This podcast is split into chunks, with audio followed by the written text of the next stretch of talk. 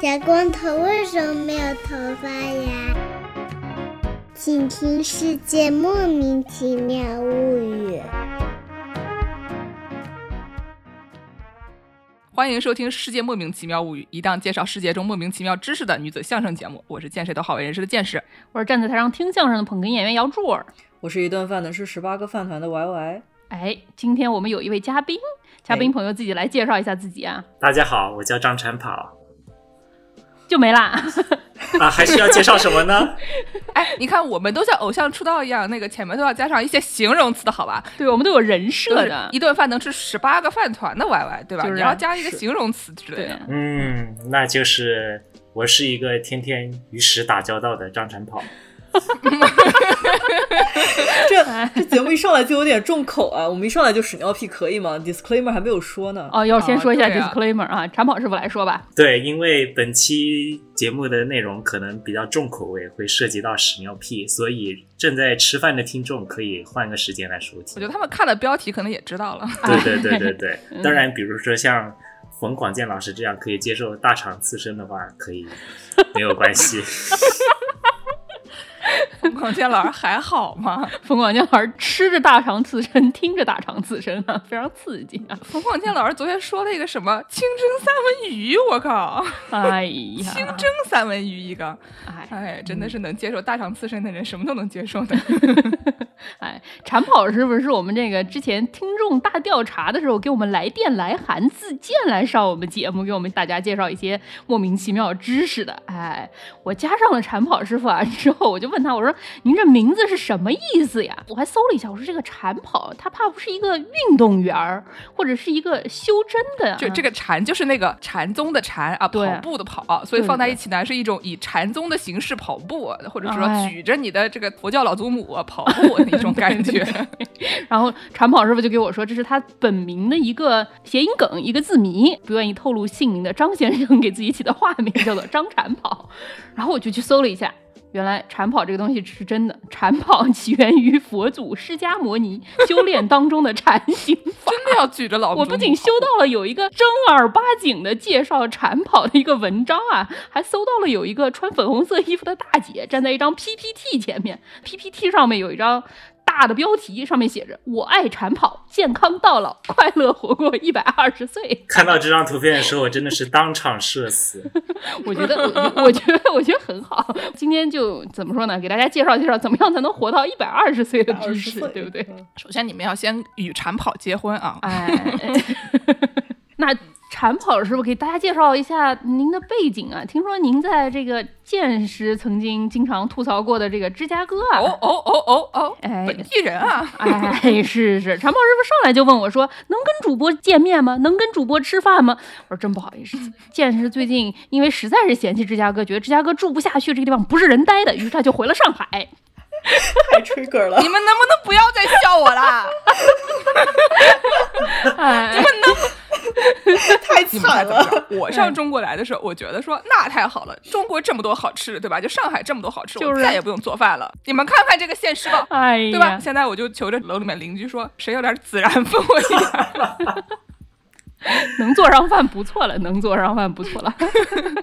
所以你俩要 battle 一下吗？啊，芝加哥最近下雪了吗？ 长跑师傅，呃，这两天倒是没下雪，但是前两周确实，也就是进入四月份以后，还下了鹅毛大雪。传统异能，哎，是是传非统常运动刺激啊，非常刺激啊。所以说，我就说一开始咱们来 battle 一下。前两天还在下雪，经常枪击的芝加哥和十几天都没有出门的上海大佬，我想问一下啊， 哪个地方对人类肠道菌群的损害更严重呢？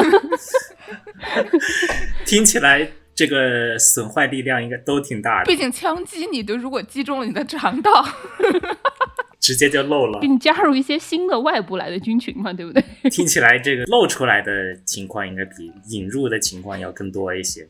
啊，所以还是芝加。哥嘛，嗯。如果你在芝加哥中枪了的话，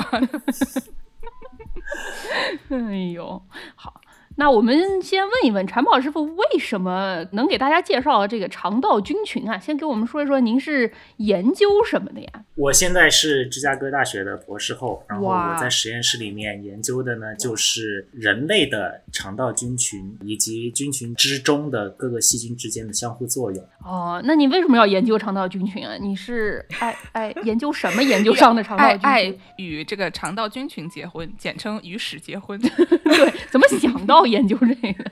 对，如果从头捋起的话，说来话长，就是我其实本科是学化学的哦，啊、但是我在化学系期间就意识到自己这个数学天分不够，完全 handle 不了这个需要众多高等数学的化学。于是我觉得，哎，生物好像对数学的要求稍微低一些，所以毅然决然的跳进了生物的这个坑。然后在博士期间，我就相当于进入了这个所谓的化学生物学的这个领域，其实就哎是用化学的手段去解决一些生物问题。比如呢？比如我博士的这个论文研究的呢，就是肠道菌群的一类代谢物，叫做短链脂肪酸。哦那么这些小分子是如何能够抑制一些致病菌的毒性？哦啊，比如说前几期师苗提到的伤寒玛丽传播的那种伤寒沙门氏菌， 啊，就是它呀。对，没错，就是他。上海玛丽，她不是还在曼哈顿传播了一波嘛？然后我确实也是在曼哈顿的一所大学里面去研究这个伤寒沙门 氏菌。所以研究的是他的那个嘛，就是是他本人 嘛。同一种他的屎吗？严格说来不是，但是是同一个属，非常接近吧？啊，简单来说，四舍五入就是他，就是他。对，哦哎四舍五入。对对对对警察叔叔就是他，哎，馋宝师傅吃上上海玛丽做的饭了吗？好吃吗？ 能吃吗？比大肠刺身怎么样 呀？跟清蒸三文鱼比呢听起来味道是好一些，啊、 哎，所以说从此馋宝师傅跟我说，他就什么一入菌群深似海啊呀、没后错。面半句怎么押韵的来着？正所谓人生无常，大肠包小肠。哎，行行行，那我们赶紧开始吧，就倒回去给大家介绍介绍这个什么是肠道菌群，您给我们倒一倒吧。好嘞，就是首先我要我要先说一点 disclaimer，就是我不是医生，所以没法在这里提供任何医疗意见。然后，如果听众有任何医学问题、啊，请咨询医生。哦，好好好，我也会说什么欢迎大家把本期的节目的公众号转发到各种什么家长群里面。 哎，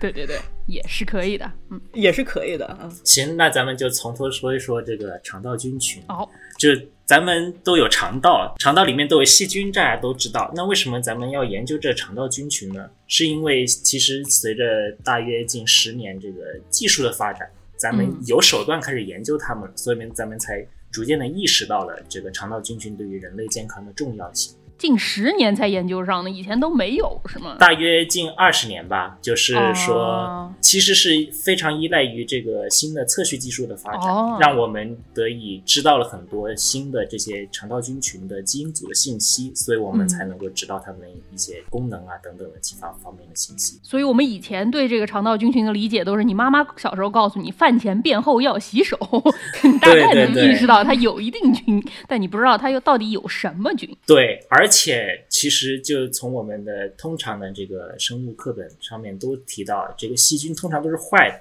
对，所以大家要勤洗手，其实就是要洗掉手上的细菌，所以我们咱们吃的东西才对干对净。对。但是也是随着近些年的研究，大家才发现，实际上大家肠道内是有非常多的有益的细菌，可以甚至可以说离开它们是不行的、哦，啊。所以说，咱们要研究这些菌群对人类健康的关系。我想到一个词叫做益生菌，没哎，错，叫什么没错。？益哎，那啊冯个巩是吗？ 对，冯巩，哎，不是不是，哦，因为是高桥医生，高桥所以医生是益生菌啊，所以是什冯么巩。玩意儿？什么玩意儿？ 哎呀，我的妈呀！这个谐音梗，回头我给你们说，你们你也给冯巩发一张 PPT 啊！我爱冯巩， 不是我爱益生菌，活到一百八 是不是？也不是不行。哎，可以可以可以的，对，那么肠道菌群是什么呢？嗯，咱们肠道里面住着非常大量的细菌，呃，据科学家的估计呢，人体所有的细胞大概是十的十三次方个。嗯，人体身上的细菌呢，大部分集中在肠道内，而肠道内的细菌呢，大约也是十的十三次方个。也就是说，啊、人身上的细菌的数量其实跟人体细胞的数量是相当的。一帮一，一对红，一个细胞和一个细菌啊，手拉手成为好朋友。是，对，但是但是这个细菌生活的比人体细胞应该要憋屈一些，因为它们都集中在一个比较狭小的空间里面，哎翻云覆雨，对吧？这个不停的翻江倒海，在肠道蠕动之间搅拌，对不对？不是这个节目真的不要吃饭的时候听啊，朋友们。 我这刚喝口水都有点儿，行行行，好好好好好好， 嗯，哦，而且怎么说呢？这个地方要提醒大家一下，我们助攻是很厉害的。以前我们我和助攻年轻的时候哈，在嗯我们这个上初中的时候，曾经哎嗯一边吃这个鸭血粉丝汤和汤包啊，一边听助攻绘声绘色的讲他爹爹是 用什么锯别人的大腿骨啊。我爸什么有一天什么，我在那儿吃冰淇淋，我爸说哟，这跟我今天那从那个人什么骨头里挖出来的脓长得一模一样，然后走了。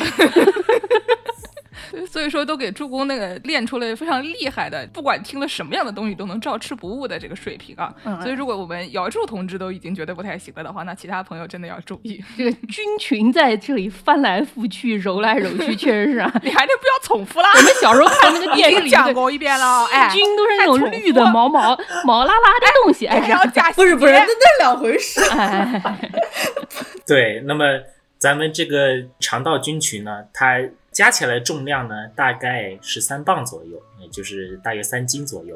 哇那么哦，它的重量其实大约就跟人类大脑差不多重。所以哦说，俗话说的什么“脑子进屎和十斤脑子”，可能是有一定科学道理。一定是这样的。对，那么咱们虽然每个人身上的这个肠道菌群其实都非常不一样啊，嗯但是如果你这个相当于用望远镜或者说呃用非常宏观的角度来看的话，实际上是大同小异的。也就是说，哦因为肠道相当于是一个非常独特的生态系统，它所嗯能容纳的细菌的种类其实并没有你想象的那么多。呃，如果按照界门纲目科属种这个分类体系来说呢，这个哦在门这个非常高的层级上看呢，人体的肠道其实就只有两个门，一哦个叫做肛门 开门叫关门， 和喷门，哎，喷门和幽门是吧？ 对那是对胃。还有肛门呢，哎，第三个了， 好好说，好好说。哎对不起，对不起，对，这个咱们肠道呢，主要就是有两个门的细菌啊、呃嗯一个叫 firmicutes，中文名叫厚壁菌门。啊，就是厚比较厚的外壁啊，皮比较厚的这个菌啊，没厚错，壁菌门，对，简称可以就叫 F 门。哦，然后呢，另外一大类呢叫做 Bacteroidetes 啊，中文名叫做拟杆菌门，也就是说是像杆子一样的菌。拟态，嗯，对，没错，可以简白称杆杆，红伞伞，唐板板，哎， 大肠杆菌是这个杆菌吗？哎，还真不是。 不是啊不是不是，它是假的拟杆菌哈、啊不是真杆。对，大肠杆菌呢是在另一个呃门叫做变形菌门底下，它在正常哦健康人的肠道里面其实是占少数的。啊，对，然后这个 Bacteroidetes 也可以就简称就叫 B 门。嗯，有 F 门和 B 门两种啊。没错，那他们俩最大的区别是什么呢？这个嗯大家如果上过高中生物课，应该都知道，细菌可以大致就用一个非常简单的格兰氏染色法来区分。哦，这个染完色以后，菌就可以被分为阳性和阴性两种。哎呀，小洋 人。剑士你回来啊，剑士你别跑啊，剑士，何必剑呢，士已对经吧？从屏幕中消失了。 剑士听到“阳性”两个字，拔腿就 跑。 我前两天听他说，我们上一期节目讲说嗯那个沙尘暴里面的沙子扬了起来，我都特别 trigger。那切菜差点剁到手是吗？嗯，对，那么刚才提到的这个 F 门，这个后壁菌门，它就是革兰氏阳性的，而这个哎呀拟杆菌门、或者这个 B 门，这就是革兰氏阴性的。那那拟杆菌门好，这个 后壁菌门不好不好啊，我们要坚决杜绝啊！要清零，要把这个什 么 F 门的都清零。对 对对，这还真不行，因为其实后面可能会提到这个 F 门的细菌，其实也参与了非常多的重要的生物反应，就是说缺它其实上是不可以的。其实我高中这个生物学的不是很好啊，我也嗯不太搞得清楚这个葛兰氏染色法的意义在哪里，为什么要把它染成阴的和阳的两两种类型啊？就是它能有什么 significance 啊？对，这其实就是一个比较古早的一个方法，应该是在十九世纪左右就已经发明出这方法。当时人们对这个细菌还非常不了解，所以就想尽办法想给观察到或者分离出来的细菌做一些分类。那么他们哦就发现这种染色法似乎就能把细菌简单粗暴的分成两类，一类是阳性的，一类是阴性的。哎啊，也就从这开始，大家就是逐渐开发了更多的这个微生物学的研究方法，才逐渐的把细菌分成了更多详细的分类。哦，所以它只是为了分类而分类，为了把这个细菌分成阳的和阴的，才分成了阳的和阴的，是吗？但是如果你非要说它的生物学基础的话，其实也是这两类细菌在细胞壁层面上非常大的不同。这个嗯格兰氏阴性菌呢，它是有两层细胞膜，两层细胞膜哦中间呢夹着一些肽聚糖，嗯然后格兰氏阳性菌呢，它只有一层细胞膜，然后外面有一层非常厚的肽聚糖。哦，在这个格兰氏染色法有一步就是要洗脱，要把这个染色的东西给洗掉。那么这个东西它是结合在肽聚糖上的，而那个阴性的那个细菌，因为它肽聚糖比较薄，所以洗一洗哦它就阴掉了。而阳性菌嗯它就结合了很多因为，它后壁没错，皮厚，哎，没错，然后洗不干净，所以就在染色上看起来就是阳性的。皮厚的人就洗不干净啊？怎么回事啊？我怎么觉得受到了攻击啊？怎么 回事啊？哎，这个，而且这个阳性的染色出来的那个颜色就是紫紫的，就是跟这个快速抗原试剂条那个条带颜色是差不多的。别不要再说说了，了剑师这个又跑太了，吹剑了 师又又跑跑了。我看长宝师傅在我们这个文档上面贴了一张图啊，这个是什么显微摄影大赛？二零一五尼康小世界显微摄影大赛亚军啊，长得非常漂亮，就左上角是一堆像那个 confetti 一样的那些，就是怎么说过生像日的时候你撒的那个彩带一样的那种。哎，对，彩带。然后呢，右下角呢、是一些蓝色的这种，比如说你如果一个小孩他们刚出生的时候会踩那个脚印啊，嗯然后你想象一下那个小孩踩的那个印泥是一个宝蓝色的，然后他踩了很多小脚印，中间是一个这个绿色的条带儿，就是比较像一个那种荧光海带放在正中间啊。啊，就是恒河水的感觉是 一种。怎么说？从左下角到右上角，嗯，对，那这个彩色的这些是不是就是细菌染色染成不同色儿？啊我看到这个紫紫的这个，哎，我觉得这个助攻非常有这个生物学直觉，没错，是的， 生物我学只是直不接色盲，我觉得我这个只能满足建筑师的入门要求，并不色盲，我觉得。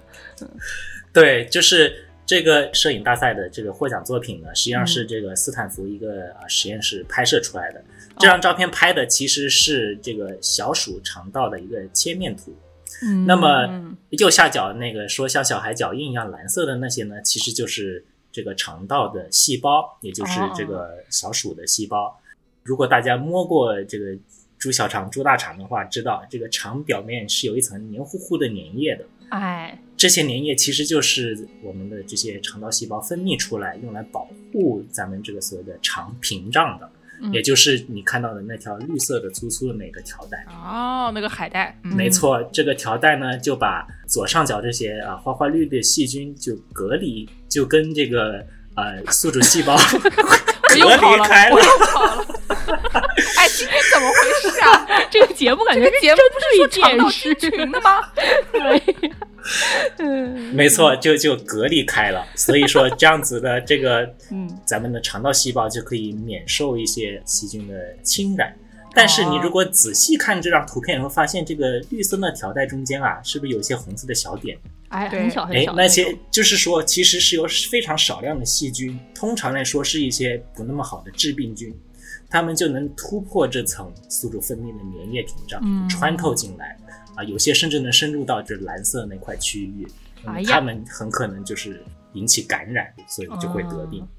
有肠炎什么的嗯，非常痛苦啊！对， 所以这个故事告诉我们，不能没事搞团购。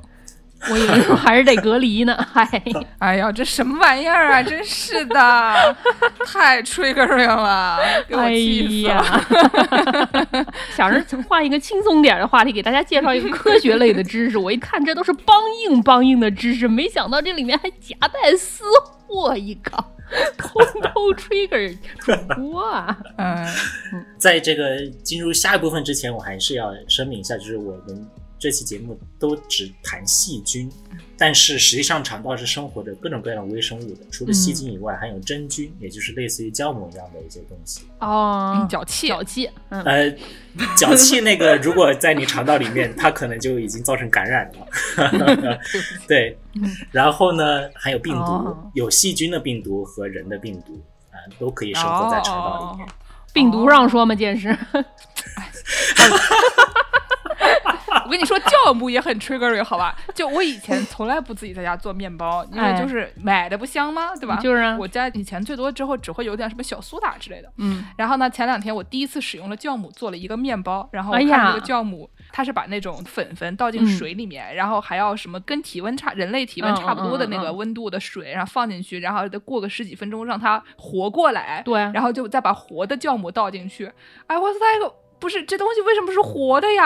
啊我们南方人就整家个里没有这种东西，家里不会自己溜馍，不会自己发馒头，所以说不太知道这些东西的。对，，说为什么酵母是活的啊？就就整个怎么说呢？就以前虽然都知道，但是让我做一次，然后把那个粉粉倒出来，然后说它是活的，就整个事情就觉得非常的离谱。真哎，真菌真奇怪。哎，对，所以我只是暂且不在这里讨论什么病毒啊、真菌等等，嗯只讨论细菌，但并不代表我们这个持这个细菌中心主义，我们还是众生平等，众生平等。好，妈哎呀，好的，那开始吧。好嘞，那么既然讲到肠道菌群，咱们就得从头捋起，对吧？倒回去，咱们人类的这个肠道菌群都是从哪里来的呢？嗯，大家都知道，其实这个胎儿，也就是活在母亲的子宫里的时候，其实是在一个无菌环境里面的。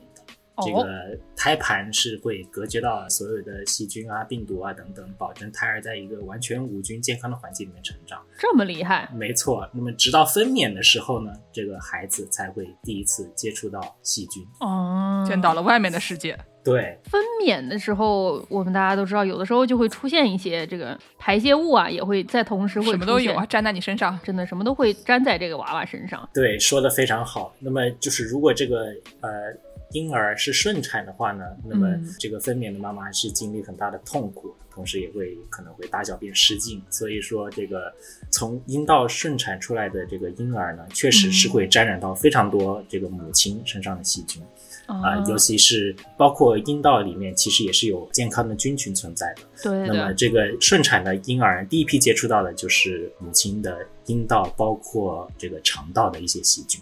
嗯，哎，那么咱们知道，随着这个医学技术的发展呢，这个生产方式多了一种，那么就是剖腹产，这个哎 C section。所以医学的发展从凯撒出生的时候就已经有 了，不然为什么没错 C section？没错，Caesar 嗯 section。所以说，这个凯撒大帝据说是第一个剖腹产的人。那么，这个剖腹产的孩子呢，其实就是医生会在这个母亲这个肚子上划一刀，对吧？给你拿一刀拿出来啊，没错，这孩子就拿出来了。那么，大家可以想想，这孩子从这种方法出来，第一批接触到的细菌会是什么呢？那其实就是母亲的皮肤上的细菌。哦，那么这些细菌呢，实际上是跟呃阴道包括肠道的细菌是不一样的。嗯那么现在有一些呃流行病学的研究会发现呢，这个剖腹产的孩子呀，他就跟顺产的孩子相比呢，好像肥胖啊、糖尿病啊、免疫疾病啊，包括感染的各种疾病，它的发生率都会更高一些。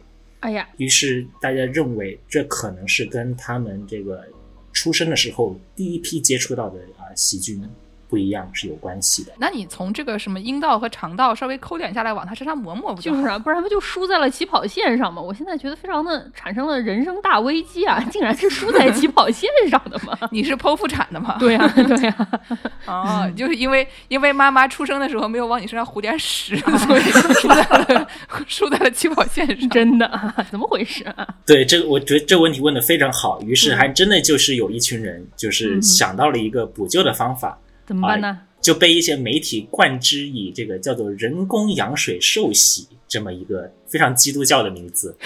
啊、是， 这个具体操作其实就是呢，这个剖腹产的孩子取出来以后呢，这个医生会接着用，比如说棉布啊吸一吸这个羊水，然后就往这个孩子身上抹、啊。那么研究确实发现，这些被这个羊水受洗过的孩子呢。啊，他们的菌群在人生初期一到三岁这阶段的菌群，确实就跟顺产的孩子更接近，而跟其他没有接受过受洗的这些剖出产孩子啊，就比较不一样了。等一下，等一下，我真的不是很知道，这小孩在妈妈肚子里不是在羊水里的吗？是在羊水里啊，但那那为什么用羊水抹一抹就会变得更好呢？破破了以后就脏了。但是破了以后的脏的也不带屎啊， 你还得先给它搅一搅嘛。就是羊水还是要从这个母亲的阴道里排出来，所以这些羊水就沾染了阴道的菌群。 对，哦，除了这个与菌群的初见面以外呢，这个随着进食，包括母乳喂养等等啊，嗯或者说奶粉喂养，以及到随后流食以及正常的食物喂养，那么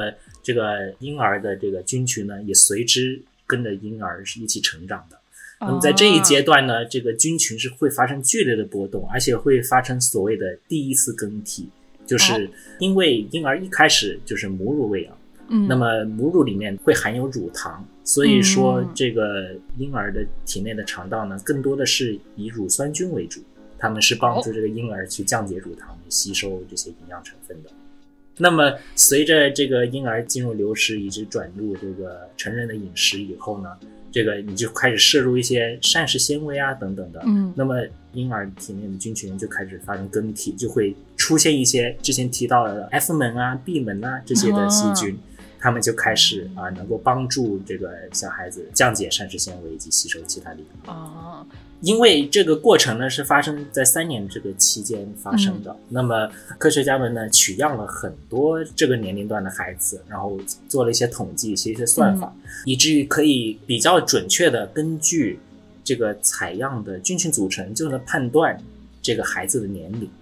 哦，这个概念就类似于就像用骨龄去确定这个人的年龄一样。所以说是它一开始那个菌群你是知道它是什么的，后面大家吃的东西也不太一样啊。那它成长的时候换成什么样的菌群你是知道的吗？还是呃，当然，这个研究是有局限性的，因为大部分这个受试对象都是西方发达国家的白人，所以说啊对他们来说，这个饮食相对来说是比较均一的，然后在他们啊可以做这个比较好的这个对照，线性对照。哎呀，白人吃的那些吃的吧，怎么说呢，对吧？我们这个嗯，说到这个，我必须要发话了。我最近发现，这上海人吃的真是太恐怖了，你知道吗？ 就是我，我一个在这个北美地区待了十几年的这个怎么说呢，就是外宾啊，就很习惯了说你一顿饭，比如说你中饭是 pasta，晚饭是啤酒这种这种，怎么说你一顿饭有一个东西不错了吧？ 你还要怎么样啊？ 对这种呃哎这种这呦种形式啊，嗯就是你怎么说呢？一天吃个两顿饭，每顿饭有一个有个一样东西嘛，很好呀。啊是。然后是呢，你就嗯看这个上海人，我靠，每天都吃的跟流水席一样，你知道吗？就哎昨呀天我朋友跟我说，他妹妹家的这个钟点工阿姨就吃什么，然后掏出来一个照片，三个素的，两个荤的，一个汤。我经常有的时候给我妈发饭，我妈说怎么也不做个汤喝喝，我就想说汤是什么？对，然 后然后我就看那三个素菜都是什么，嗯其中两个不 认识，然后那哎呀个荤的我倒是认识的，那个汤我也不知道是什么。对然后我就想说，那怪不得上海人，你给他们关在家里面二十天呢，那整天就除了买菜就是做菜，就是整一些乱七八糟的东西，就是你看看他们每天都吃什么呀？每天吃的都是那个慈禧太后吃的那个什么黄豆芽儿里给你塞上肉是吗？ 哎，对，就是嗯他们现在比如说什么蔬菜盲盒，有的时候哎你跟着什么小区团购一起买了一点蔬菜啊，几十块钱、一百块钱那么一盒，拿回来全是绿叶菜，那这怎么吃啊？就不是这 放。 这等我吃到它的时候，它肯定就坏了。然后呢，还得想着它怎么给他们保存。哎，人家上海人一顿就吃完了，好吧？他们真 的很就恐是怖啊！所以说你说这上海人的肠道菌群能跟白人比吗？白人那娃娃两到三岁的时候吃的都是啥玩意儿？白色的酱酱，跟那个基努里维斯在《黑客帝国》里面那飞船上吃那玩意儿没有什么太大区别。他说很难吃，我就想说你们那些娃娃不都吃这玩意儿吗？你像上海的娃娃测一测肠道菌群，他们肯定测不出肠菌灵来。我跟真 你的说很恐怖。然后他们所有的菜都是带着土就来了，你知道吗？就是他们什么所有东西都是土里拔出来，然后往那箱子里面一扔，直接就给你了，然后就洗啊，都搞是啊新。鲜的，哎呀，我的天呐，就无法想象那里面有多少这个 健康的和不健康的 F 们的和 B 们的细菌。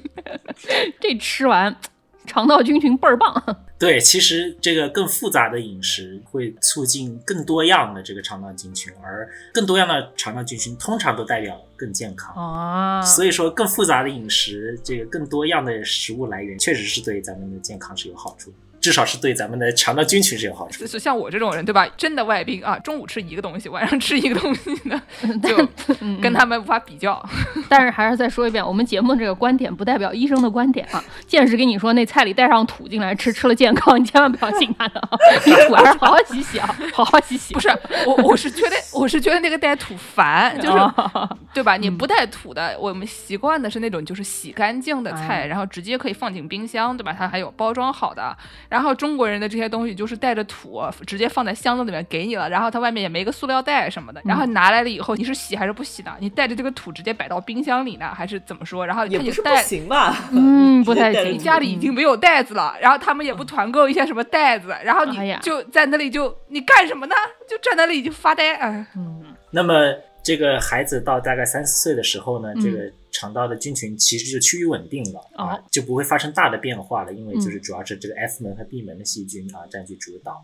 然嗯后有研究甚至发现，其稳定程度只达到几十年，持续几乎整个人的寿命这个周期。嗯，哦，就说什么三岁看老，就是这个意思，是吗？哎 哎，你还三真岁的拉出来的屎和你八十岁拉出来的屎里面菌群是一样的，是吗？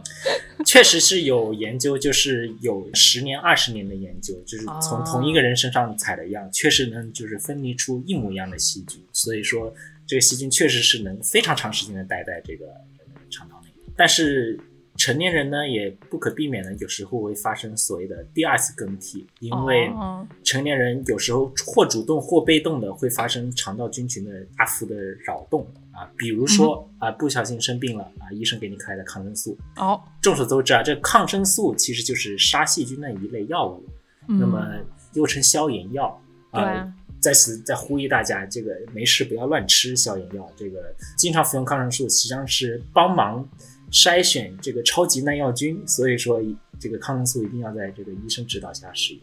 嗯啊那么服用抗生素以后呢，虽然医生开给你抗生素是想杀掉那些治病的有害的细菌，但是它不可避免的也会杀死咱们肠道内这些所有的益生菌，嗯，所以说会发生巨幅的扰动。那么直到你停药以后呢，这些菌群才会慢慢的恢复回来。有时候恢复回来的时候，这个菌群的长的样子就跟你以前就不一样了。为了保护冯巩，让大家少吃一些这抗生素。对，那么咱们成人虽然肠道菌群相对稳定，但是这个行将朽木的时候，在生命的终点附近呢，这个菌群确实就会开始发生这个第三次更替。怎么就第三次更替了呢？我们刚才说的是啊刚刚第二次是吃抗生素啊，是哦，我那不一定是第二次，有的人吃好几次，说不定抗好 几次 二点一、二点二、二点三，啊，对对对对对，码农突然发话了。第二大点的第一小小点啊， 对对对对对，没错，这个老年人呢，他们的菌群呢就可能会发生这个第三次更替。这个老年人随着年龄的增长啊，身体机能的退化，肠道的菌群，他们其实也会发生退化。嗯，哎然后会发生更加剧烈的波动，就不像一般的健康的成年人那么稳定了嗯啊。然后呢，这个变形菌门这一种平时不大多的细菌就会开始变多。变形菌门就是大肠杆菌什么的那些吗？没错，就是一些非常臭名昭著的一些致病菌的，哎呀都在这个门底下。嗯，对于是有研究就想了解啊，怎么样才能缓解这个老年人的肠菌退化，对吧？以及嗯有没有什么肠道菌群能够延年益寿，对吧？延年益寿，啊学会长跑嘛，就可以延年益 寿。于是就是有这个研究人员就采集了日本的一批百岁老人的肠道菌群嗯啊进行研究啊，发现他们的菌群确实跟啊没那么长寿一些老人的菌群不大一样，哦，这些菌群似乎就是能够完成一些独特的代谢功能，也就是说它们似乎能产生一类比较独特的分子，也就是所谓的二级胆酸啊，包括所谓的什么 isolyl-LCA 啊，中文翻译叫异别式胆酸。嗯这些小分子呢，似乎是可以调节肠道内的免疫功能，也就是说，他们这些百岁老人的肠道菌群似乎啊能够产生一一类分子去促进他们的免疫系统，延缓嗯他们的衰老。啊。对，但是也不一定说就是对吧？这个东西，这个谁先谁后，很难说，对不对？他他这个对活得非常久，你不能说他就是因为这个肠道菌群啊，他得了肝癌，然后他好了，这个事情肯定是不存 在的，他肯定是别的地方也健康，所以他肠道菌群也健康，对吧？是的，我是我的，我现在就很希望有人去研究一下。前两天上海有一个老太非常厉害，嗯前两天上海有一个老太呢，她九十四岁，然后 呢就是有一个小区就是各种测核酸嘛，然后嗯测出来她阳了，然后就要将其转移。然后呢，这位朋友呢他就拒绝，他就一整个拒绝的动作啊，他嗯怎么拒绝呢？他拿出了一个扫把，然后六个人过来抓他，他就拿这个扫把就与他们进行搏斗。 然后最后这个实在是因为一对六嘛，寡不敌众，就是还是被扭送了。嗯哎呀扭送完了以后呢，这名阿姨啊，她就是半夜偷偷的，她就翻墙又回来了。嗯哇，嗯然后就第二天，他们就又来抓她，她又与这些人进行了搏斗。我的妈反呀！正就是九十四岁太厉害了，有人研究他的肠对吧道菌就是群你吗？什么样的肠道菌群可以让我们成为这样的人？ 啊，我也想知道，告诉这让我我想 到什么？两三年前，美国有一个新闻，有一个黑人的老太，也是八十岁了，她是一名举重选手。哦，是什么操起了哑铃，直接把人打出去的那个吗？对对对，有一个小伙儿到她家入室抢劫，然后那个后来就有一个视频大妈给人解释当时发生了什么。她说啊：“进来，我就拿到桌子，我就带他夯倒在地上，然后我就夯，我就夯，我就夯，他就叫，他就叫，他就叫，我就又看到那有一瓶什么婴儿香波，我就带他一整瓶灌到他脸上。这时候他已经想跑了，我带你跑，我就拿到扫帚带他打倒了，就他就跑出去了。最后说，我觉得我觉得他打不过我，哎，他那个救护车来了之后，他当时脸上露出了非常高兴、充满了希望的表情。 请问这样的老太肠道菌群是不是也很厉害？ 什么样的肠道菌群才能让我们三位主播也变成这样的老太呢？好羡慕啊！我觉得你们我们大家还是就是老老实实的祈祷自己不会被这个入室绑架啊 或者入室抢劫。 关键是那个老太。从照片看起来，那老太翻的墙可是两三米高的墙啊，就不知道她是怎么翻过去的。 就很高，关键是她翻出去又翻回来，就是她经常会半夜遛弯，就是自己翻墙出去，遛完以后再翻墙回来，这实在是太厉害了。蜘蛛侠他奶奶，我觉得 是。哎，对，刚才这个助攻也提到一个非常好的问题，就是先有鸡还是先有蛋？就是说是先有健康的肠道菌群延年益寿，还是是因为它们长寿，所以导致有这样的菌群的问题？嗯这也是我们这个研究肠道菌群啊、呃一直想解决的问题，所谓哦的相关性以及因果性解决的问题。这个俗话说得好，对吧？这个遇事不决，量子力学，哦， 机智难寻，肠道菌群。什么呀？这个其实是关于肠道菌群研究的调侃，就是说，因为现在确实充斥着大量的研究，把人类嗯各种各样的健康和疾病都跟肠道菌群通过相关性关联了起来哎，啊。但是实际上，很多这些研究不够严谨。那么，真正严谨的研究是要通过动物实验，甚至是呃人体的数据建立其中的因果关系嗯啊。所以我在这个节目里面讲的，尽量也是挑这些啊已经有比较强的啊逻辑链建立起来的这些证据得到的结果。不给你们瞎说啊，一些猜测。对，人终有一死，对吧？那么人死了以后，其实肠道菌群仍然会继续发生变化。哦， Rob Knight 这个 UCSD 的这一个教授的实验室，他嗯们确实就研究了人死是后，研究金克拉的那个地方吗？ American 圣地亚哥是吗？对，真没反应过果来。然圣地亚哥盛产这个高级研究，对吧？哎那么对这个对对 Rob 是 Knight 实验室确实就研究了人死后这个肠道菌群的变化。嗯，这个人死后啊，随着这个呼吸停止，那么嗯人体身体各个组织就会缺氧，然后组员就发生坏死，然后破损。嗯，那么这个肠道菌群呢，就会通过这个破损的肠道泄漏进这个人体的各个器官。哎呀那，么随后呢，这个人体接下来几周这个腐化过程呢，就是由这些肠道菌群主导的。哦，对这个腐化过程，哎呀，不知道听众能不能接受，就是。腐化会产生大量的气体，对吧？嗯所以这对对个对尸体是会膨胀的。对对那对么，比如说著名的这个惊爆现象，就是这个鲸鱼的鲸，爆炸的爆，对这个搁浅的鲸鱼啊，这个死后也是其实是发生类似的变化。那么这个嗯鲸的尸体就会被气体冲得越来越大，哎非，常危险。如果不及时处理，就会发生一次剧烈的爆炸啊，就所以叫惊爆。那么随着这个研究，其实发现啊，如果这个尸体是在这个室温暴露，嗯这个不是说冷藏啊等等嗯特殊手法的话，这个尸体上的菌的变化呢，啊、也是跟死亡时间高度相关的。哦也就是说，你通过研究这个细菌的组成呢，又可以反推大概这个尸体已经死亡多长时间。嗯所以说，这个死后的这个菌龄啊，就可以辅助这个法医去鉴定这个尸体的死亡时间。嗯对，但就是你如果说不说死亡这么一个稍微有一点儿禁忌的话题，那你仔细想一想这个事儿，其实还是挺好的，对吧？不然你这个生物死了之后，这个尸体放在那儿，它也没有什么特别大的用处。它可以把它腐了之后，那它等于说是还原到自然里面，然后又把它给降解了之后，就就是一个非常可持续发展的这么一个概念。怎么就给你说的嗯就跟腌泡菜似的呢？泡菜还是能吃的，你这个是一个蘑菇分解味菌丝儿的概念。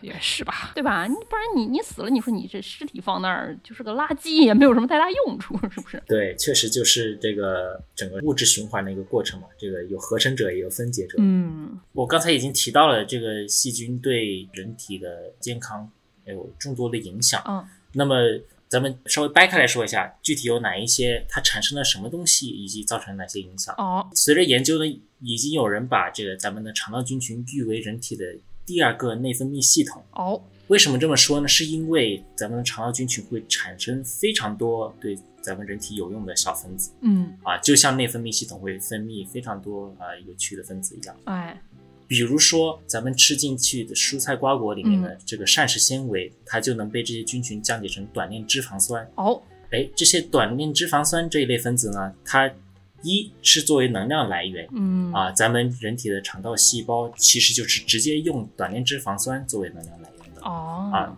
此外呢，这个短链脂肪酸呢，它还可以调节我们的呃肠道免疫系统，防止它过激。啊，也就是说，咱们免疫系统不是说越强越好啊。嗯比如说我，我现在就是在划分过敏阶段，就是其实就是免疫系哎统呀过强的这个缘故。嗯那么这个短链脂肪酸其实是可以帮助我们的免疫系统维持在一个比较好的平衡的状态里面。所以这个是这个什么膳食纤维里来的，也就是说大家要多吃瓜果蔬菜，是这么个意思吗？哎，就不要像健师那样，中午吃什么就晚上喝啤酒，就是各吃一样，要多吃个四五样菜这种。哎哎哎哎哎，你一个一顿饭吃十八个饭团的女的，除了碳水化合物都不吃的女的，你还好意思讲我人饭家？团啊有夹心 哎，人家住在上海，人家吃多少蔬菜，你吃多少蔬菜啊？哎呀，我哦饭团里面有夹心哎，家里都不一样哎。我才我不就相信呢！默默的看着你，哎，你以为我一顿饭吃一样东西，我想吗？我也想去食堂 啊，我能去得成吗？大型修罗场了，简直啊！主播突然开始撕逼，就多插一句，这个反刍动物为什么可以吃草活呢？嗯这个牛羊为什么吃草就能活呢？哎，是因为实际上是它们的菌群帮助它们消化了这些草，哦，而啊并不是因为它们真的可以消化掉这些草。所以激进一点就是见识，你可以看一看，如果你的菌群对了，你说不定可以对草下手，是这么个意思吗？你上期节目已经把根伸到那个空气中，吸收空气中的氮磷钾了，你现在只缺一些菌群，你就可以对草也下手了。小区里的小区。绿化带试一下，嗯嗯， 小区绿化带大妈都是去找马兰头，你去挑那个大妈挑剩下来的。不用挑，他们挑剩下来我直接拔就行了。 哎前两天我听说啊，这个树皮的吃法啊，啊， 是不是说你拿下来直接嗯啃？是你要给它先磨成粉，然后哦做成面啊？哦，那是某一种树皮里面的那个淀粉含量特别高，好像我记得是吧？嗯，对，好像反正就是说那个树皮嘛，也是可以吃的啊。啊，对对对，有了对的肠道菌群，什么都能吃，是吗？对这个说到短链脂肪酸，我多插一句，因为我博士阶段就是不停的研究这一类小分子，叫短链脂肪酸。哦，这个短链脂肪酸呢，通常来说就是指这个乙酸、丙酸、丁酸这三种啊小分子。嗯，啊，乙酸咱们知道就是这个醋酸，就是米醋啊、白醋的味道。对，嗯而丙酸和丁酸呢，是幸福的味道哎，可以这么说，这个、哦啊！真的吗？我瞎说 的。 这倒也不是这个丙酸和丁酸这个味道啊，怎么说呢？跟屎味不能说非常相似，只能说是一模一 样啊， 那的确哎是呀幸福的味道。嗯嗯，嗯，啊。对，所以说这个我平时在实验室里面要用这两个小分子的时候 呢，要稍微注意一下这个周围人的感受。哦，不是，嗯不是你 们整个实验室还不都是研究室的呀？那其他人都是研究什么的呀？啊，不是，在我博士阶段的时候，确实不是都研究室的，对，哦，你现在你啊们这个实验室就大家都不忌讳了是吗？你拿出一坨没屎，错我也拿出来是吗？在我们现在这个实验室，嗯这个我们是可以愉快地在午饭时间这个讨论屎的问题的。哦，就以前实验室你做这个实验，就相当于在那个地铁上面吃韭菜盒子。你们现在这个实验室，大家都是吃韭菜盒子，韭菜盒子爱在好教者室里面同吃什么会榴莲 酥？哎，用微波炉拨一拨榴莲酥。对对对对对， 日本的那个就是地铁里面不都是会有那种女性专用车厢嘛，哎就是那种防痴汉用的，就嗯以后可以给你们搞一个韭菜盒子专用车厢。痴汉专用车厢是吗？互摸。神经病啊，这车厢。哎呦，现在两个痴汉，这个丸师和芋头正在进行互摸的行为啊。哎呀，芋头没有好吧？芋头没有好吧？这是单你方都面不上的。了屎尿屁过来了。哎，那么，既然我提到了这个短链脂肪酸，实际上脂肪酸是有不同的长度的。哦，那么，其实不同长度的脂肪酸确实味道就不大一样。哎我刚才已经讲到了这个乙酸、丙酸、丁酸，对吧？嗯，那么在中文里面，这个长度是用这个天干的命名，就是嗯甲乙丙丁戊己庚辛壬癸。嗯，到了己酸，也就是六个碳的这个脂肪酸的时候呢，它是什么味道呢？是什么呀？我第一次闻它的时候，就是一股羊肉的膻味。哦，这确实也就非常的贴切于它的这个俗名，嗯它俗名就叫做羊硫酸。哎呀，那那个以前我们小时候都市传说说那个街头卖那羊肉串都是老鼠肉给你抹点儿的，是不是 就是这个玩意儿啊？这节目感觉这个对真的不能吃饭的时候听、啊。 就你这期节目，哎，人家是讲肠道菌群的，结果所有嗯 的那种就是最恶心的梗都是你说的， 姚柱啊，你反省一下你 自己、啊。众所周知，我们节目虽然是一个音频节目，但是经常用语言来描述这个画面，给大家讲解一张图片。没想到本期节目不仅带画面，还是一期带带味味道道的细节目 味。哎呀，没错。那么如果这个脂肪酸的长度再长一点，比如长到十六个碳的以后，它是什么味道呢？嗯其实就是一股椰子的香味。哇 哦，哦，所以这个啊、呃酸的俗名就叫做棕榈酸、嗯呃，它确实也是从这个棕榈植物的身上啊第一次分离出来的。所以就是练够长，你就可以变成香味儿；练太短，你就只能是这个啊屎味儿了，是 吗？没错，而且即使它是屎味，如果你稀释一下，它其实闻起 来也是会有比较愉悦的味道。不是，呃、你给我说清你楚。把屎稀释了，你在说什么啊？ 是这样子的，这个香水工业发展了这么多年，嗯，对吧？已经有成千上万种香我水有了不。好的预感。 就是这样。嗯，实际上，如果用化学手段把它们拆分开来，它们只含有大概几十种小分子，就是有味道的分子。哦，那么呢，几乎所有有味道的小分子，可能都已经被这个化学工业的人都已经试过了。嗯啊大家发现，确实，比如说这个丙酸和丁酸这类短链脂肪酸，在稀释到一定程度时候，闻起来是有这个悦人的味道的。哎呀，所以说，各位在用香水的时候，说不定你喷在身上的就是稀释过的屎。你不能这么说吧？这是人话吗？ 对，我就想到说猫身上一直就是说有一种奇特的味道，然后就大家一直不知道是什么嗯味儿，然后就是后来有人说可能是这个猫的屎味 儿，嗯，这个我奇觉特得味道就不是那么。不令人愉悦的味道，就是你会觉得吸猫可能还能吸上瘾的味道，哎呀，我就的妈也呀有！道理。 我还是，所以你是一个吸食上瘾的人吗。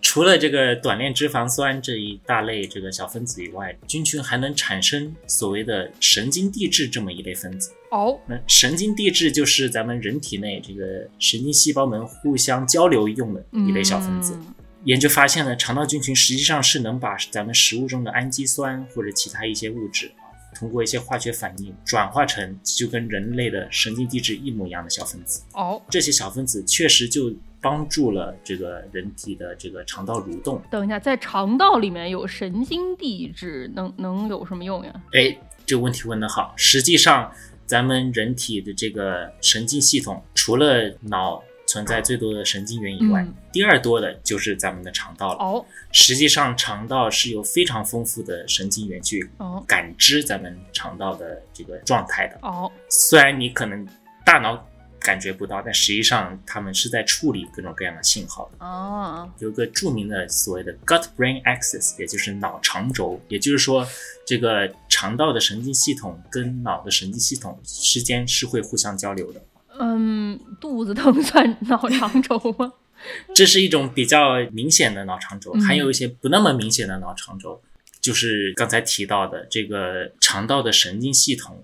可能感知到了细菌产生的神经递质以后，嗯可以传递这个信号到大脑，嗯然后比如说大脑可以再发送信号去反馈，然后进行调控一些肠道的行为，包括肠道蠕动等 等。哦，所以说，这个英语里面有个俗语叫做 “gut feeling”，其实也说的还挺准确的，就是说，确实咱们的肠道是能感觉到一些东西的，哦然后咱们大脑可能在有意无意之间是能啊、响应到这些感知。还能互通啊！就你有的时候有人说什么，听到一个坏消息，像肚子上被人揍了一拳一样的感觉。 是嗯的，是的，还有很多人是那种就是有肠应激症，是不是？就是他只要精神紧张或者什么，他可能就会肠道也会有一些反应的。这感觉就是电视剧里面常见的错误，不就是说每次马上我要有一个试镜啦，或者说我要去考嗯试啦，然后我就要跑厕所，哎，就是很多人都这样，对吧？就对是对对电视里面以至于已经成为了表现紧张的一种手法，只要我嗯跑厕所就相当于紧张啊。是没错，嗯是的，是的，就是刚才提到的这个关于肠道产生神经递质，嗯有个经典的例子就是。啊，生酮饮食用来治疗儿童癫痫，生酮饮食啊，就是那个日本邪教把人关在酒店里面，然后搞死人啊！大 家去听那个秒叔的那个李淼谈奇案里面说过的那种吗？没错，就是那种生酮饮食。嗯这个儿童癫痫患者的治疗方法其实现在并不大多，有一种就是使用这个大麻萃取嗯物、啊，啊，当然这个其实有点危险这种治疗方法，而且治疗效果也不是很稳定。嗯另一种相对安全而且疗效不错的方法就是这个生酮饮食。哦，那么这个小朋友啊，可能就不能吃任何的碳水啊，他就只能吃蛋白质和脂肪。哎呀，我还是的地狱了，这 是不能吃任何碳水，我还是默默的摇起了头 啊。要不让我继续癫痫着吧？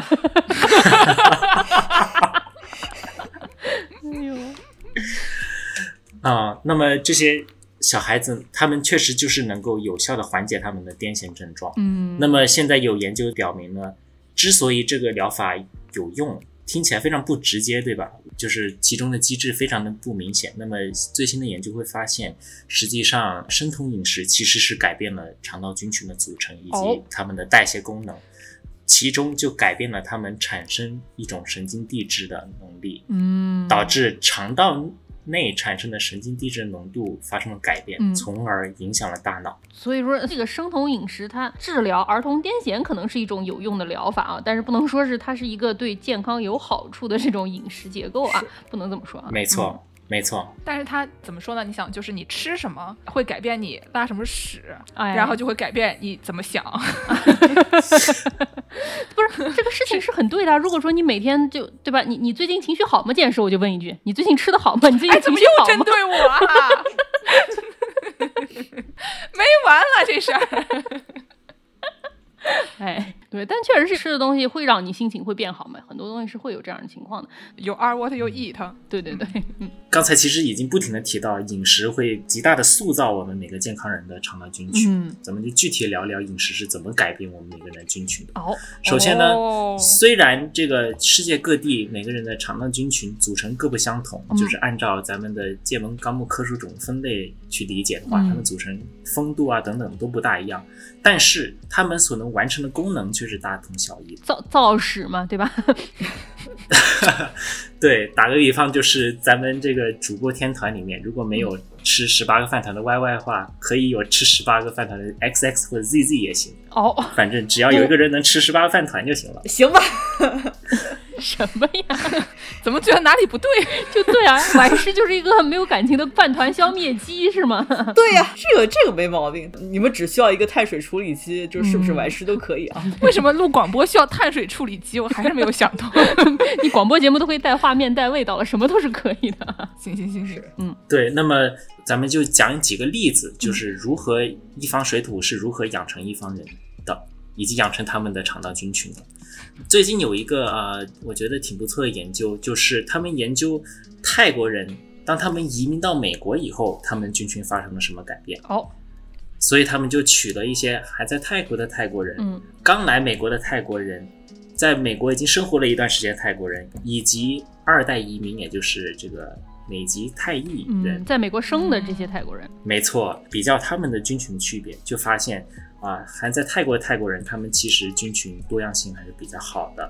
那么，从他们踏入美国国土的那一刻开始，他们的军群多样性就开始逐渐的降低了，嗯，而且随着时间的变长，他们多样性就逐渐降低。哦，最后，有一类可以降解复杂膳食纤维的细菌，就逐渐从他们肠道里面消失了。啊，至于这个在美国出生的那些二代的泰裔人，他们的菌群其实就跟其他的美国人就没有太大的区别。嗯，也就是，说，确实是自从来到美国以后，你的在美国的饮食就极大的塑造了你体内的这个肠道菌群的组成。哦，我想到我爸有个朋友，经常说什么在国外生的这个小孩儿，这些什么 A B C 啊什么的，就是你一看就能看得出来，那小孩儿长得跟你在中国生的那个小孩儿长得不一样。他说肉吃豆嘞，他们那边是肉吃的豆， 所以长得就不一样，说不定啊，说不好。对，说不好。嗯嗯，再提另一个我觉得非常有趣的研究，就是嗯咱们包括中国在内的东亚人群，其实都有吃海藻的习惯，哦，嗯，海带比，如说是海苔海带啊、紫菜啊、嗯海苔啊、昆布啊等等各种各样的这个海藻。嗯，研究就发现啊，这个东亚人群。就会有一类独特的细菌，它哦们就是能够降解海藻，而在那些不吃海藻的人体内就发现不了这 些细菌。哦，对，这个研究我听过的啊，不是这个是拥有一个先有鸡还是先有蛋的问题，对对对， 哪儿来的？没错，这个研究最关键的是发现了它们是哪 来的。哦，嗯那么是还生活在海里的海藻呢，它们肯定也是参与自然循环，它们的表面自然就会生长了一些可以降解海藻的细菌。但那些是海洋细菌，它们并不能存活在人的肠道里面。嗯嗯，那么，也就是通过某一些比较罕见，但在这个进化史上其实并不那么罕见的发生的事件，就是所谓的水平基因转移。也就是说，你可能你吃海藻的同时，也吃进去了附着在海藻表面的细菌的尸体，哦，但是，呢，这尸体里面还含着这些细菌的 DNA，而你肠道的细菌呢，可以获取到这些细菌 DNA，尤嗯其是能够降解掉海藻的能力的这些基因，于是。这个东亚人的肠道体内就出现了能够降解海藻的怎细么菌，怎么还能吃进技能点的 呀？没错，就非常类似于这个塞尔达里面这个林克就获得了各音节的能力。虽然林克并不是各位音节，但是随着你这个解开各个音节的这个神兽以后，你就获得了们。所以他其实是把那些音节吃了才获得技能转移的吗？我好害怕哦。哎，但是林克在解谜的时候，确实也是进到了各神兽的体内去完不成。是， 哦， 那跟最开始那个顺产是一个意思嘛？进去哦然后抹点在身上，哎，啊这节目还能播吗？ 我觉得怎么说？ 万万没想到，真的。对，然后刚才其实提到了这个关于 YY 总是吃很多碳水，不是 不仅仅是提到了无。辜中枪。总算开始针对别 人了啊，哎总算不针对我了 是吧？ 你别急，你别急，你这话别说太早啊！而这个包括中国人在内，这个东亚地区其实就是饮食包含了很多碳水，嗯尤其是谷物所造成的碳水。而实际上，这种高碳水饮食就是塑造了一种跟西方人不一样的一种常型。哦，所谓的肠型 （enterotype） 其实就是肠道菌群在一种分型系统里面，可以把它归为一类。哦，这就跟什么性格、什么星座、 什么什么 差不多。血 MBTI 型什么的差不对多对吧。对 对，长型。嗯，没错，嗯这么嗯咱们东亚人确实就是一种比较特殊的肠型，这种哦肠型、它的特征就是包含了一些拟杆菌属的细菌，哦它们的特异功能就是能够降解谷物包含的这个碳水化合物。那我猜这意大利人那肚子里也得有不少这玩意儿吧？意大利那吃的也全都是碳水特别多的哈，那不主要是 cheese 嗯，吗？我意大利人吃碳水吃可多了，吃特别多面，啊不是饼就哦也是多面，对啊不是面就是饼。没哦错，这个欧洲人他们的肠型其实又还可以分为两类，但是他们都跟这个东亚人不大一样。哦，对，这个是不是吃米的和吃面的，是不是还不太一样？这没错，嗯这个虽然都是吃谷物，但是如果你只吃比如说大米嗯或者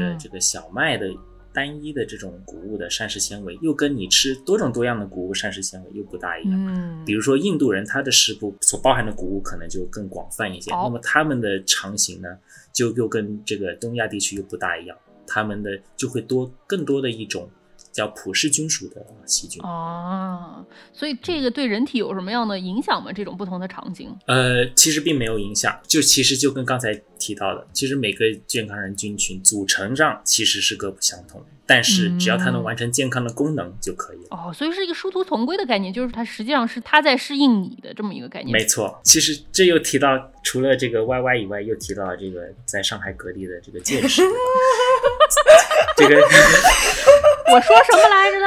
我说什么来着呢？ 简直不要高不要兴太急早，哎 哎，但是绝望的这个看向远方啊，已嗯经放弃了，放弃人生了，毁灭吧！我也有一些这个在上海的朋友啊，啊，一开始他还在群里面求大家分享如何抢菜啊，嗯，到后来呢，他就开始在群里开始分享如何辟 谷，这个如何生酮啊？然后过一段时间就开始如何采气， 如何修气。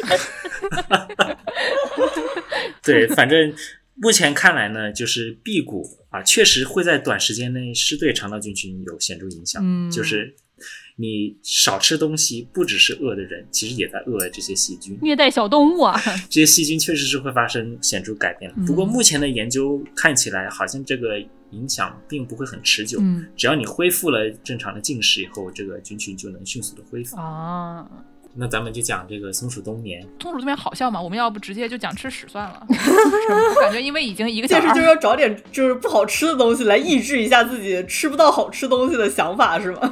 我不知道你们觉得好不好笑，但是助攻可能会觉得比较猎奇，还是什么我助攻可能嗯会觉得比较猎奇， 等一下我是一个什么样的人设？等一下，朋友们，我觉得这段讨论也要留下 来。对对对，见识只想吃屎，而助攻只想猎奇。哎呦，啊，好嘞，那么咱们最后讲，吃屎话题啊，这个健身期待已久的吃屎话题要来了，是吗？ 哎 呀，嗯 为我自己鼓掌，为连吃二十天屎的我鼓 掌。你把它吸食吸食捡食，说不定能吃的舒服点儿啊，好闻点儿啊。当香水喷在身上，对对对，有毒啊，这是，屎里有毒。好好说，好好说。好好说，好好说啊！好嘞，咱们最后聊聊这个肠道菌群研究有什么应用，哎对吧？对对对，最终怎么把它应用到改善人类健康身 上？嗯，不是，你们接着听下去啊，大家不要说，就是说到吃屎话题，然后给大家讲一讲怎么应用，你就把这个广播节目给关了，然后就去实践了。 急性子的朋友们接着听啊，不要急要着去实怎么践吃啊。能增好是吗？ 这个肠道菌群研究它的最主要的应用就是一类这个手术，叫做 fecal microbiota transplant，也就是肠道菌群移植。哦，嗯但是说通俗点就是吃屎。粪便移植不能是吃屎，不是近的地方一样吗？ 不是，你们要想，就是从拓扑学的角度来讲，对吧？ 人，哎，你从这个前口到后口之间这一块，其实是对吧，都是一样的。哎，就是一个咖啡杯和一个甜甜圈，对吧？是一样的，嗯，对对对对嗯。还真的就是关于这个肠道菌群移植，确实就是有两种给药方式。哎呀， 给药，一种就是从这个前口嗯给药，那么咱们作为后口动物，对吧？嗯后出现的这个口就变成了咱们的口，对吧？嗯，这个就是前口给药。但是还有一种方法就是后口给药哎，那么后口给药呢，就是类似于这个世界人民灌香肠那一集，嗯对吧？咱们提到的灌肠。嗯，其实这个肠道菌群移植啊，如果追溯起来呢，可以追溯到咱们古代中国。 嗯，那么在这个著名的东晋葛洪所著的这个《肘后备急方》里面就提到了肘后备急方是什么？是吃完肘子以后，万一要急着上厕所，为什么是肘后备急 不是方？什么呀？是其实是一个急救小册子，你可以塞在这个肘上面这个袋子里。哦， 不是吃完肘子以后，哎、这本著名的著作也激发了咱们的屠呦呦院士去寻找这个青蒿素，因为也是里面提到了可以用青蒿去治疗疟疾，哦所以最后屠呦呦院士就依此寻找到了青蒿素，是同一本著作。哦，好厉害哦！对，那么在这个肘后备急方里面呢，就提到了一种药，叫做黄汤哎呀，啊，这个咱们就不用具体描述了，嗯大家想想就知道是什么东西了。稀释过，稀释 过。这个黄汤呢，嗯就是可以治疗一系列的急症啊，嗯包括啊腹泻啊，甚至包括这个精神疾病。嗯，听着非常有道理，但是又觉得这个气味方面啊，还是要给他们一个没专用的韭菜盒子车厢。你都吸湿了对吧？味道应该还好。 不要再说 了，是黄汤啊，能稀释成什么样啊？我还听说一个说什么韩国有一种好像叫粪酒啊，这个放在酒里面是不是能稍微好一点儿啊？ 哎呀，哎呦天哪！说点能听的吧，说点能听说点的能吧。播的吧？这玩意儿能播，但是不太能听，朋友们。这个黄汤呢，跟现代医学意义上的菌群移植的关系呢，啊，其实大约就是这个蹴鞠跟现代足球的关系 嗯，啊，就是你可以追溯到这个，但实际上是跟现代这个使用的方法是完全不一样的。哦，那就好。嗯现在是什么使用的呢？就是像我刚才说的那样，嗯有两种给药方式，一种前口，一种后口啊。但是你给的药是说你把那个菌群提取出来，哦然后没错，就已经不是黄汤的这个形式了。给你把那个什么短链脂肪酸也给你去一去吧，希望啊。就是如果是后口这种给药方式，就是也就是灌肠呢，其实就是类似于黄汤这样的物质、哦啊。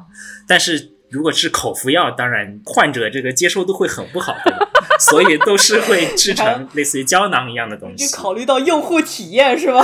我脑子里面已经出现《甄嬛传》里面那种上大刑给你给你捏住往嘴里塞奇怪的东西的那种画面了。对，所以现在都是会制成胶囊，反正就是嗯跟平时吃药一样，就吞进去就可以了。 对吧？怎么说屎里有毒，药里有屎啊？对，目前来说，这个肠道菌群移植这种治疗方式最有效治疗的一种疾病，就是所谓的艰难梭菌反复感染。啊这个艰难梭菌啊，顾名思义，非常艰难，这个都不容易。这个我还在实验室里面也养过这种细菌啊。这个艰难梭菌实际上在咱们健康人菌群中广泛存在，嗯但是只是很小的一部分。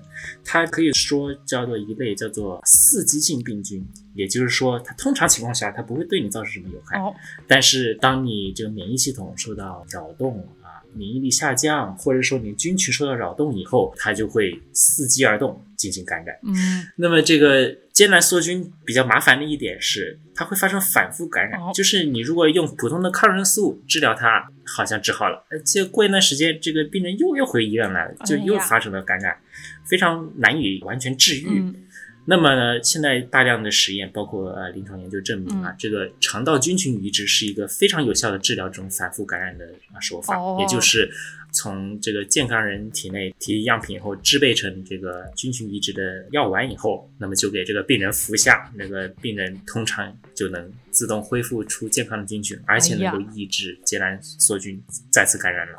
那我想问一下，就是嗯吃屎是能解决其他方面的反复感染吗？呃，我想知道一下，我们连续吃屎这么长时间，是因为想要治疗这个某种病毒的这个反复感染问题？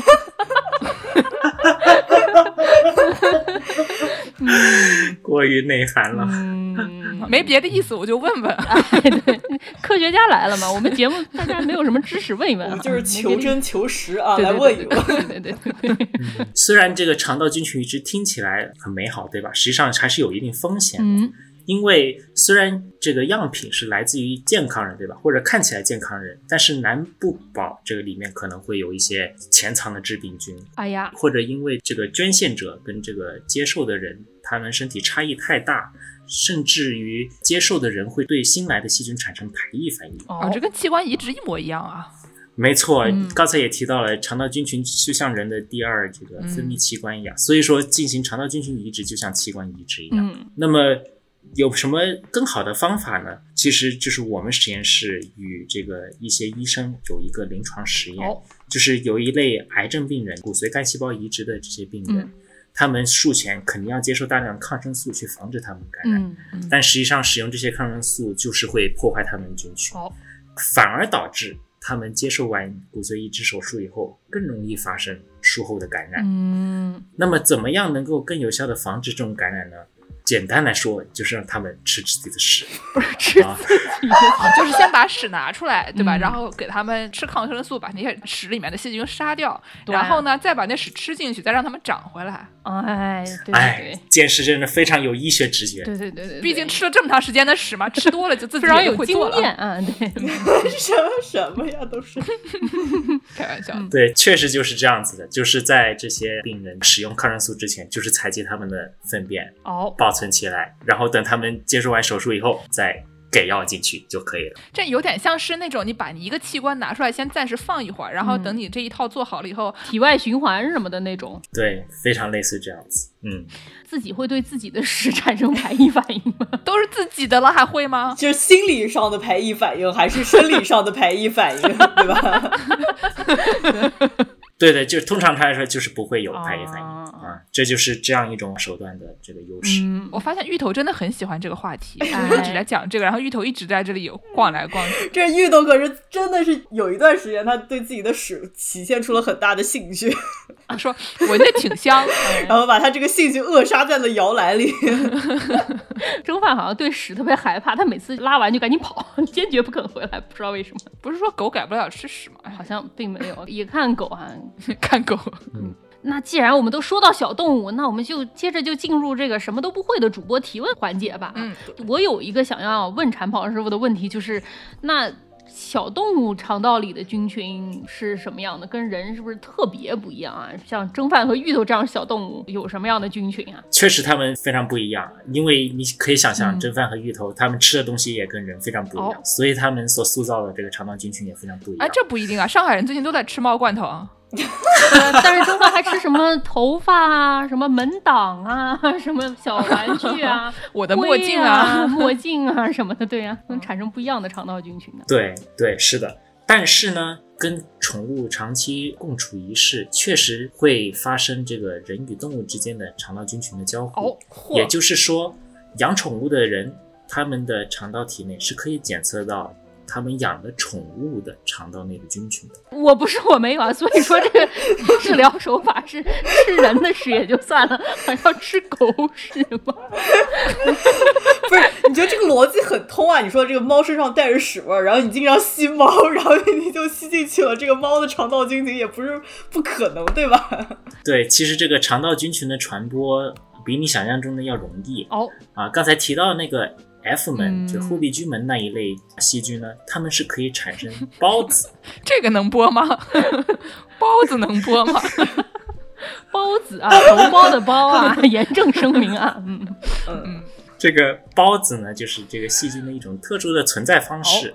虽然这些细菌很多是严格的无氧菌，也就是有氧气它就不能活，嗯但是它们孢子呢，确实可以在正常的大气环境下存活，而且可以存活很长时间。嗯而且孢子特别轻，就是轻轻一嗯吹就飘在空气里面了。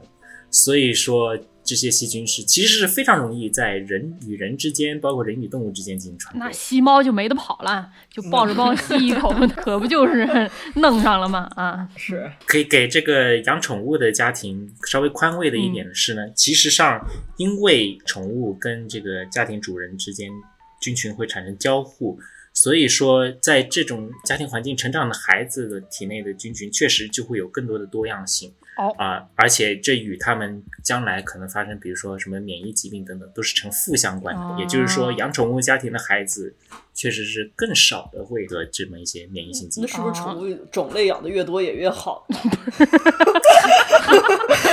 你是最近在考虑养鸟 吗？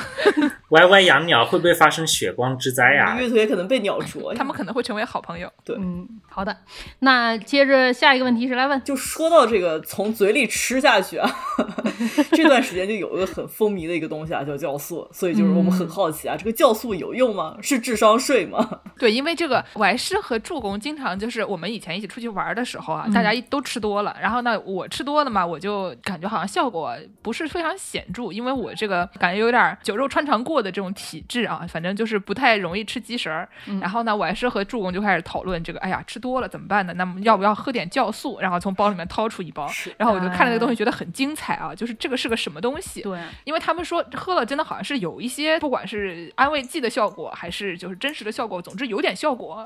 但是我不哦晓得它这玩意儿是到底是安慰剂呢，还是真的有用呢？对，而且要说一下，就是酵素这个东西，它打出来的这个广告啊，或者是它的名声，好像是说它能改善你的肠道菌群啊，让你减肥啊，或者是晚上吃多了什么。但是我是没有感觉到有长期的这种对健康的这种改善的。我是当江中健胃消食片一样的用的，但是美国买不到对，。因为我跟我还是有同样的问题，就是吃多了之后容易吃的过多，就是已经不是说躺在床上难受的问题，就容易抱着马桶吐了。所以说我们俩 如果说哎，出去这这是真实发生的事情，都是发生过的事情。所哎以我们俩如果一起出去旅游的话，我们住那房间只有一个马桶，这个事情就非常的麻烦，所以说就得解就决是一找下。房间还要找你们两个少吃一点儿会死啊！ 哎，朋友们，控制不住自己啊！。对呀、要能控制住，不就没有这个问题了吗？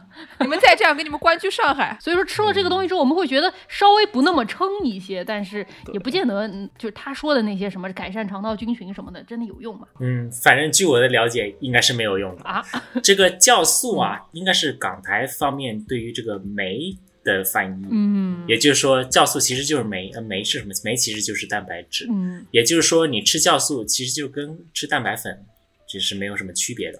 反正它们进入这个肠道以后，就会被你肠道里的蛋白酶降解成氨基酸，然后被你吸收掉了，而不会发挥它作为酶所产生的作用。但是我知道他们有的时候日本人，比如说像木村拓哉他老婆，啊据说在 家自制酵素，还发过照片儿。我看他都是那种玻璃罐里面，然后有水果什么的就浇在里面，有点像是不知道是酒，或者是有点像泡菜类似的这种东西。那它里面肯定也是会产生一些所谓的益生菌嘛，包括大家喝的以前喝的嗯什么养乐多，对吧？它里面也说是有嗯这个乳酸菌啊、益生菌啊这种东西，吃了真的有用吗？养乐多有用吗？是这样子的，这个养乐多当初被发明出来的时候呢，是这个公司他们觉得啊，啊、我们要做一种益生菌，哦而且是能够在人体的肠道里活下来的益生菌，嗯所以呢，他们决定这些益生菌不能存活在人体肠道，是因为它都被人的胃酸杀死了，所以呢，他们就在这个。一大堆乳酸菌，也就是能发酵成酸奶的那些菌里面去进行筛选，在酸性条件下筛选，他们终于筛选了一种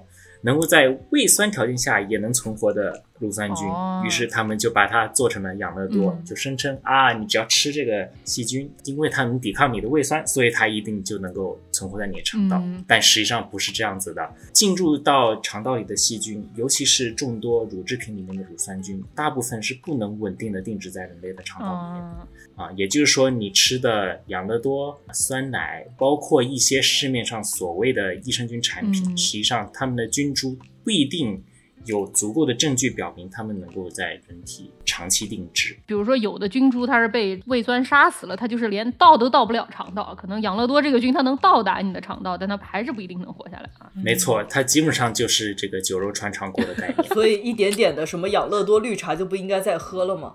不是你想喝你就喝觉，得好喝就喝 呗。对，就你们听听看，养乐多加烧酒这种东西，对吧？就是多好那喝嗯个，！就所以说好喝就行了嘛，不然你说拿酒精去兑这种东西，能有什么好处，对吧？粪粪酒，哎，怎那么还就是养绕乐回多来烧酒好喝了是？ 吧？那我还是多喝喝养乐多啊！ 哎，那我还是最后给我们介绍一下，作为二次元大声流行文化大声，哎，这个芋头听到屎尿屁话题结束了，他就叫了两声，说：“你们怎么不继续说屎尿屁了呢？”不开心 啊！跑了。说到细菌啊，就是讲到了，就很多年以前，真的是很多很多年以前啊，看过这么一部，之前先有漫画，然后后面改的动画，嗯，呃，叫《盟军物语》。哦，呃，不知道在座的主播和嘉宾们有没有听说过或者看过这么一个东必西？啊然没有的。并没我有。好像看过，我总觉得这个东西在我心目中跟我们之前介绍银之石差不多类型的东哎，西。是因为也是一嗯个农大系列，哦，对对对，就是大家想一下，就比如说那个南农啊，有很多不同的学院 啊，对吧？哦有搞畜牧业的，这也有专门搞细菌的，对 嗯吧？毕竟这种细菌和你什么发酵啊和什么你这日常生活是息息相关。 是吧？哦，所以就是也是农大系列啊。嗯这个动画呢，讲的就是啊，有这么一个农大的学生，他突然发现自己觉醒了一种超能力啊，这种哦超能力呢，对一般人来说是没什么用的，但是对他来说可能就很有用，因为他发现他能看见细菌。哦，那他也是研究这个的是吧？我记得，对，他是研究菌的，对 的，嗯但是他也能看见菌，那你不是如虎添翼吗？那我们就问我们这个产宝师傅是不是也很想拥有这样的能力呢？ 对，你可以跟你的菌对上话来了，在实是啊验室里你掏出一盘这个味道有点可疑的东西，你突然跟他说上了话，这个事情。你看，他们的心里在想什么，你是看吧？蚕宝师傅的那个开心的笑容啊，哎呀，是的，是的，我挺想要这样超能力 的。但是我们这个男主呢，他有了这个超能力，就可能也没什么用啊。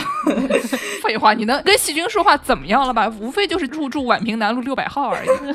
但至少怎么说呢？这个男主这个能力啊，他除了可能对他的学业有帮助之外呢，还有就是对这个动画很有帮助啊。他就因为他哦每次都给大家科普各种各样的菌啊，就是今天看到了什么，明天看到了什么，嗯嗯，这真的是每集基本上都能给你科普这么七八九种菌，就还挺给你拓宽知识面的。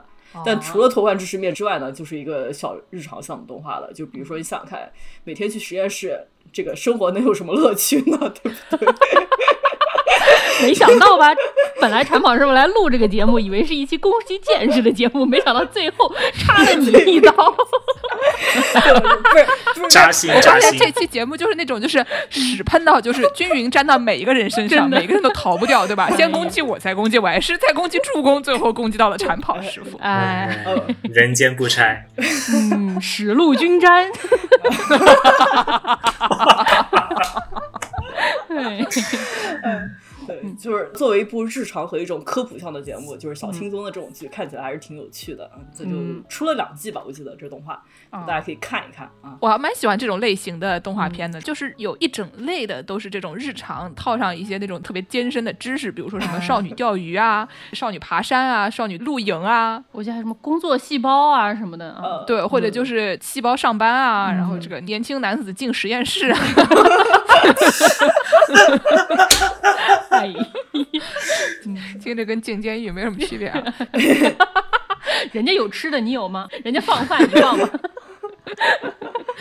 对，就是这种，就日常没什么特别多的意思，但是它有就是巨量的各种各样奇怪的知识，让人觉得还是很好玩儿的这种东哎西。啊呀就跟本节目也差不多是吧？